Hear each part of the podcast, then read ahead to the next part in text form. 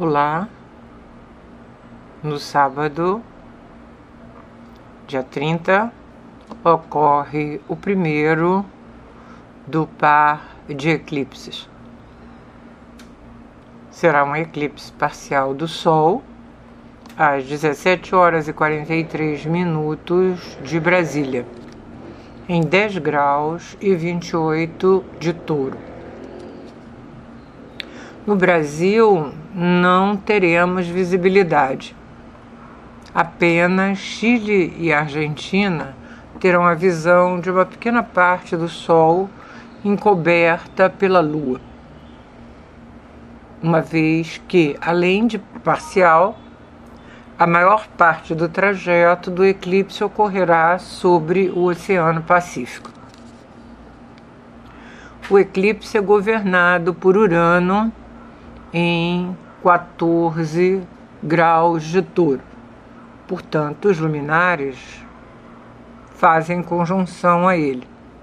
Além disto, o grau do eclipse é o mesmo do estacionamento de Urano ao retomar o movimento direto em 18 de janeiro. Portanto, este pode ser considerado um eclipse duplamente uraniana dado a surpresas e imprevistos. Touro é um princípio de acumulação e manutenção, determinação e persistência visando concretização. Porém, seu modo é lento e seguro. Desde 2019, Urano vem percorrendo e dinamizando o touro com sua inventividade e interesse pelo novo, e também pelo que é progressista. Entretanto, para isto, Urano provoca surpresas que instabilizam a segurança almejada por Touro. Além da conjunção com Urano, o grau do eclipse forma também um sextil com Marte em 11 graus de peixes, que, se inspirado, promove a ação, apoiando assim Urano.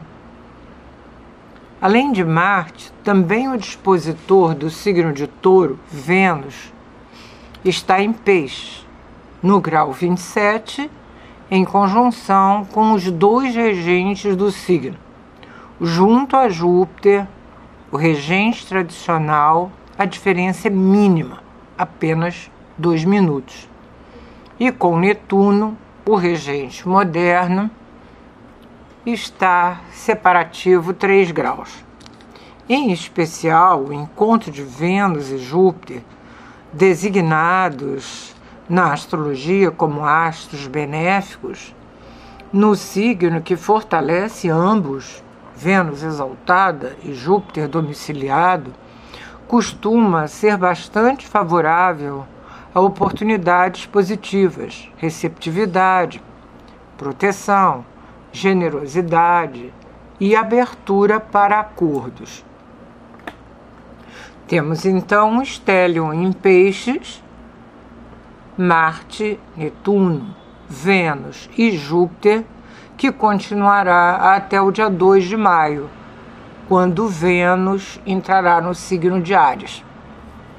Saturno continua em quadratura aos nodos e Plutão estacionado ficará retrógrado dia 29. A retrogradação de Plutão encerra o período de 2022 em que todos os astros estavam em movimento direto. Mercúrio, em zero graus de Gêmeos, deixou o trígono com Plutão e caminha para a próxima retrogradação, dia 10 de maio tendo ocorrido muito perto do eclipse, a compra do Twitter pelo bilionário Elon Musk ocasionou a perda de 12% nas ações da Tesla, provocando uma perda de 122 bilhões, quase três vezes o valor da compra do Twitter, 44 bilhões. Individualmente, Aqueles que tiverem astros localizados entre 5 graus e 15 graus dos signos fixos, touro, leão, escorpião e aquário, perceberão mais a força do movimento de revisão ou crise nos assuntos da casa natal em que o eclipse se localizar, ou ainda nos assuntos da casa de um astro que receberam um aspecto de quadratura ou oposição do grau do eclipse. Neste caso, também, como aliás na conjunção, também os significados do astro serão mobilizados e ampliados. Para o Brasil, o eclipse se localiza na casa 3, junto a Saturno, no grau 9 de Touro restringindo e endurecendo a comunicação. No estudo do ano, havíamos citado a importância da localização do grau deste eclipse no ascendente do mapa da posse do presidente. 1 de janeiro de 2019, 15 horas e 15 minutos, confuso mais 2, Brasília. Indicamos que poderia ocasionar um imprevisto, que sabemos ocorreu no dia 21. Calculado para Brasília, o mapa do eclipse apresenta uma forte ênfase na casa 7, das relações internacionais, acordos e desacordos.